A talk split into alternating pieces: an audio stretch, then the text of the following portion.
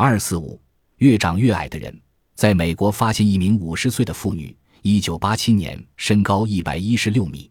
她最高时是在十八岁那年，身高有一百五十一米，但之后年龄增长了，身体却越长越矮了。经医生长时期检查，才发现她患的是一种罕见的成年型磷酸酶缺少症。这位妇女十八岁开始，全身骨骼就不断疼痛，多次骨折，同时骨骼逐渐畸形。